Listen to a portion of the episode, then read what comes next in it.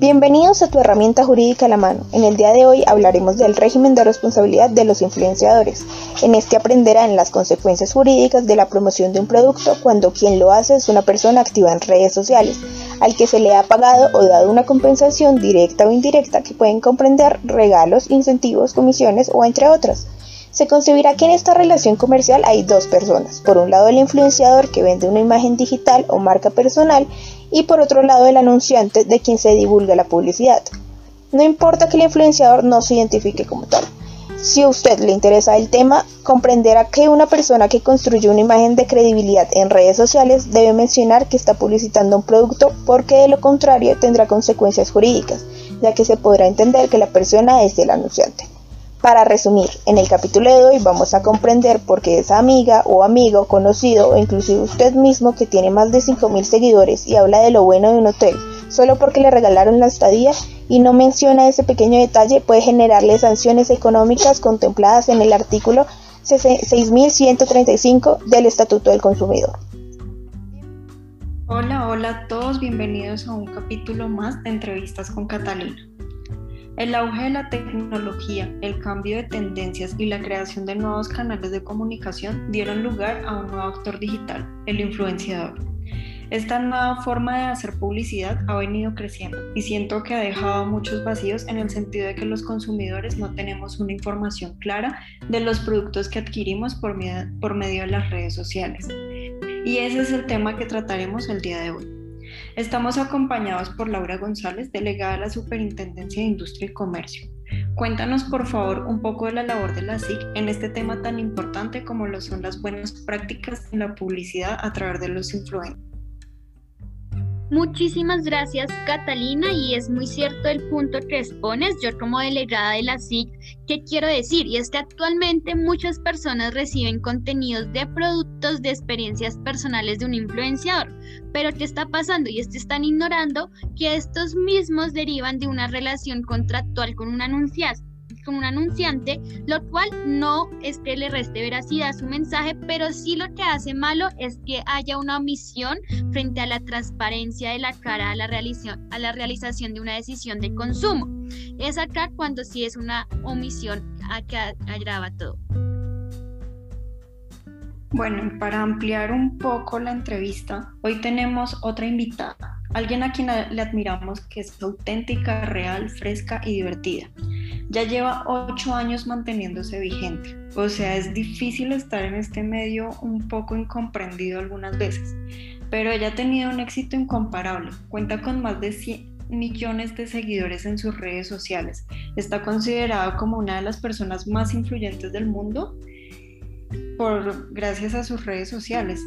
Démosle una bienvenida a Ana Paulina W.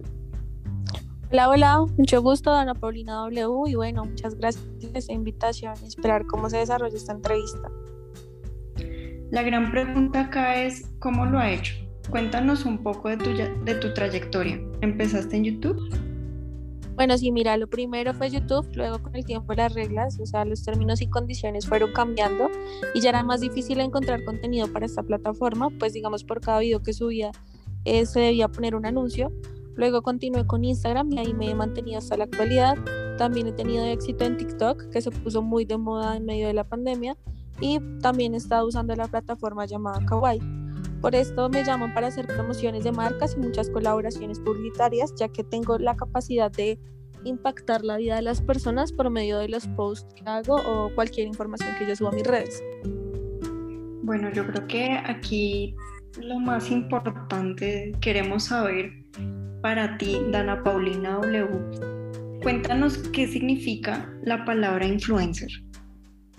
Bueno, para mí influencer es la persona que por medio de su contenido digital va mostrando sus experiencias y pensamientos, va creando con sus seguidores una identidad, donde estos se sienten cómodos acorde a lo que el influencer les está mostrando en las redes sociales. De tal forma como notamos una de nuestras invitadas, la influencer Dana Paulina W, contó sobre sus inicios en esta industria de la era digital y cómo este medio digital ha evolucionado, asimismo también sus normativas. Por eso nuestra delegada de la SIC nos va a aclarar cómo se debe entender y conocer al influencer con respecto a las prácticas que debe tener ante la publicidad. De antemano, muchísimas gracias Catalina por brindarme este espacio de información a toda la audiencia y también un caluroso saludo a mi compañera de panel. Dana Paulina W. ¿Qué tenemos que entender frente al planteamiento que nos haces? Y es que tenemos que aclarar que en el año 2020 en Colombia se generó la Guía de las Buenas Prácticas en la Publicidad a través de los influenciadores. Esta fue elaborada por la Superintendencia de Industria y Comercio con qué fin? Proteger al consumidor. Y es en esta misma guía donde nosotros definimos al influencer. El influencer es aquel persona con poder o autoridad con cuya intervención se puede obtener una ventaja, favor o beneficio. Es decir, un influencer es una persona que cuenta con un conocimiento sobre un tema concreto y que por su presencia y su influencia en las redes sociales puede llegar a convertirse en un prescriptor importante para una marca o empresa. Esta información enriquece nuestro programa porque hemos visto en noticias que a veces los productos o servicios que son promocionados por los influencers causan daños físicos e incluso muchas veces materiales a los consumidores. Bajo este escenario, Dana Paulina W, teniendo en cuenta la cantidad de seguidores y las múltiples campañas de publicidad que haces por tu red social Instagram y TikTok, ¿crees que has incurrido en prácticas desleales a tus seguidores promocionando productos sin conocer mucho de ellos e incluso les has hecho daño o has hecho que se hagan daño?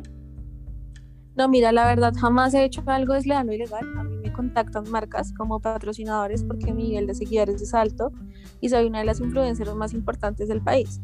Lo único que yo hago es mostrar los productos, pero jamás incito a que los consuman o compren eh, determinado producto. Lo que pasa es que mis seguidores a veces con mis campañas de publicidad se sienten identificados y quieren consumir u obtener esos productos. Además de esto, francamente, no creo que incurran en algo malo. Eh, algunos productos que promociono los consumo, uso y creo que esto evidencia que no le haría daño a un consumidor y mucho menos haría algo para afectar a mis seguidores ellos son como mi familia y siempre voy a querer lo mejor para ellos. Por eso también a veces mis campañas vienen con ciertos códigos de descuento, porque siempre pienso en ellos sin hacer muchas cosas accesibles para los mismos. Doctora González, teniendo en cuenta las campañas de publicidad que realizan los influencers, ¿puede darnos algunas recomendaciones para ellos? Claro que sí, Catalina. Es importante que tengan en cuenta cuatro puntos claves. Primero, tienen que identificar cuando hay una relación comercial con un anunciante. Segundo, tienen que exigirle a ese anunciante o a esa agencia con que contrata sus servicios que le indique cuáles van a ser los lineamientos para identificar plenamente ese mensaje como publicidad. Tercero, tienen que abstenerse de realizar una publicidad cuando el anunciante les está sugiriendo que oculten la naturaleza comercial de dicho mensaje. Y por último y la más importante para mí y es que tienen que abstenerse de hacer pasar un mensaje publicitario como uno natural y espontáneo que surge de su experiencia cotidiana.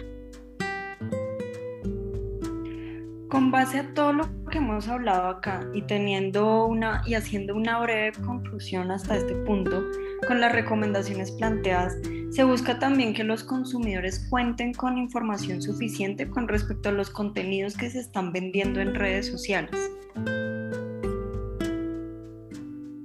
Exactamente, lo que nosotros queremos es que los consumidores en su ejercicio de derecho libre de elección puedan identificar cuando están ante un mensaje publicitario o cuando se trata de una recomendación espontánea de un influenciador, para que así le hagamos una protección efectiva a sus derechos en el mercado digital acorde a la normativa del país.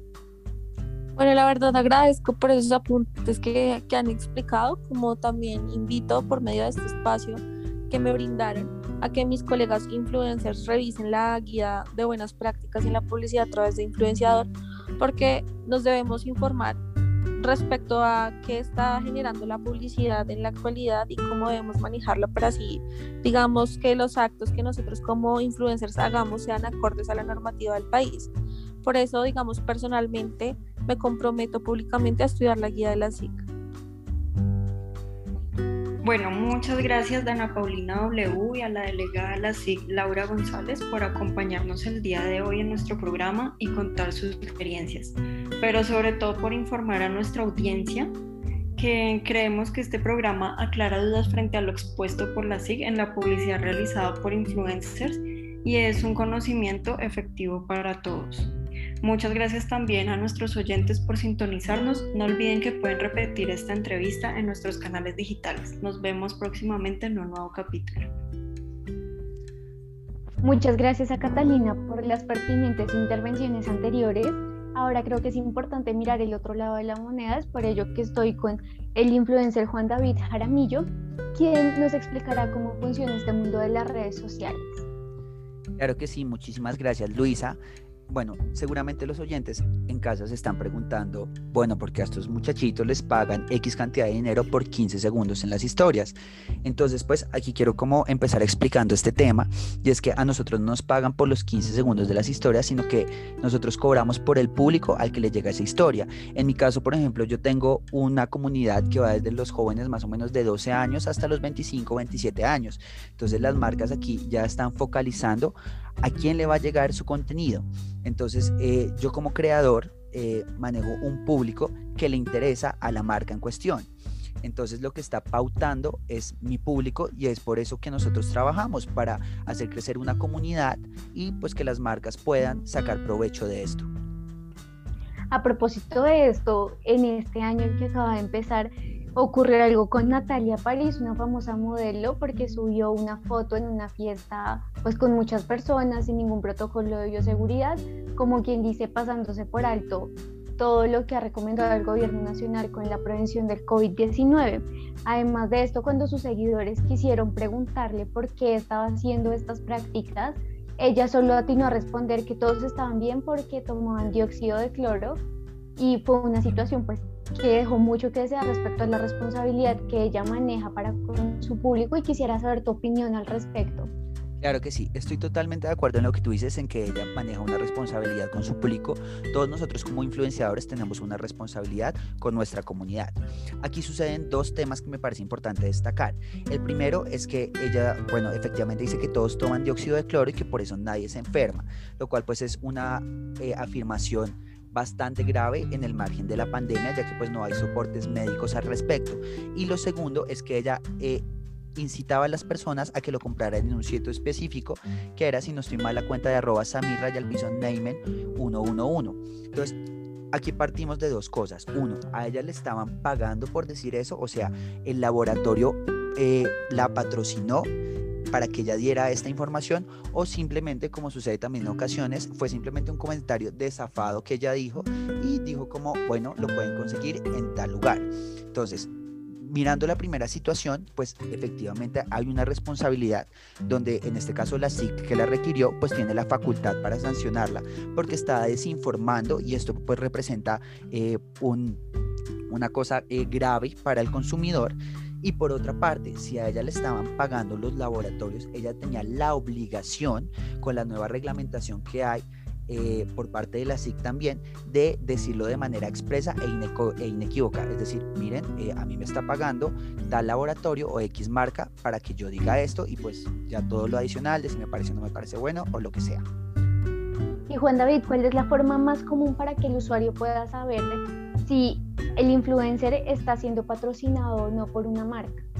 Bueno, perfecto, me encanta, me encanta esa pregunta.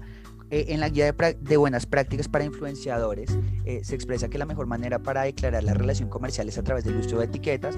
Eh, así las cosas, además de las pautas, se recomienda, por ejemplo, incluir en la descripción de las publicaciones o donde sea oportuno el signo hashtag y la palabra publicidad o promocionado por y arroba la marca que lo está promocionando. O en el caso de Natalia, el laboratorio, ¿sí me entiendes? Y eh, pues también como eh, habrán visto seguramente los usuarios de Instagram, muchas veces en las historias o en las publicaciones se ve en la parte superior la leyenda patrocinado por. Esto encima de una publicación en las noticias o en una historia significa que la persona que la compartió tiene una relación comercial con el socio que se menciona y que recibió algún tipo de compensación por la publicación. Bueno, Juan David, muchísimas gracias. Recuerden no comer cuento y nos vemos en un próximo episodio. Muchísimas gracias, eh, Luisa, y hasta luego.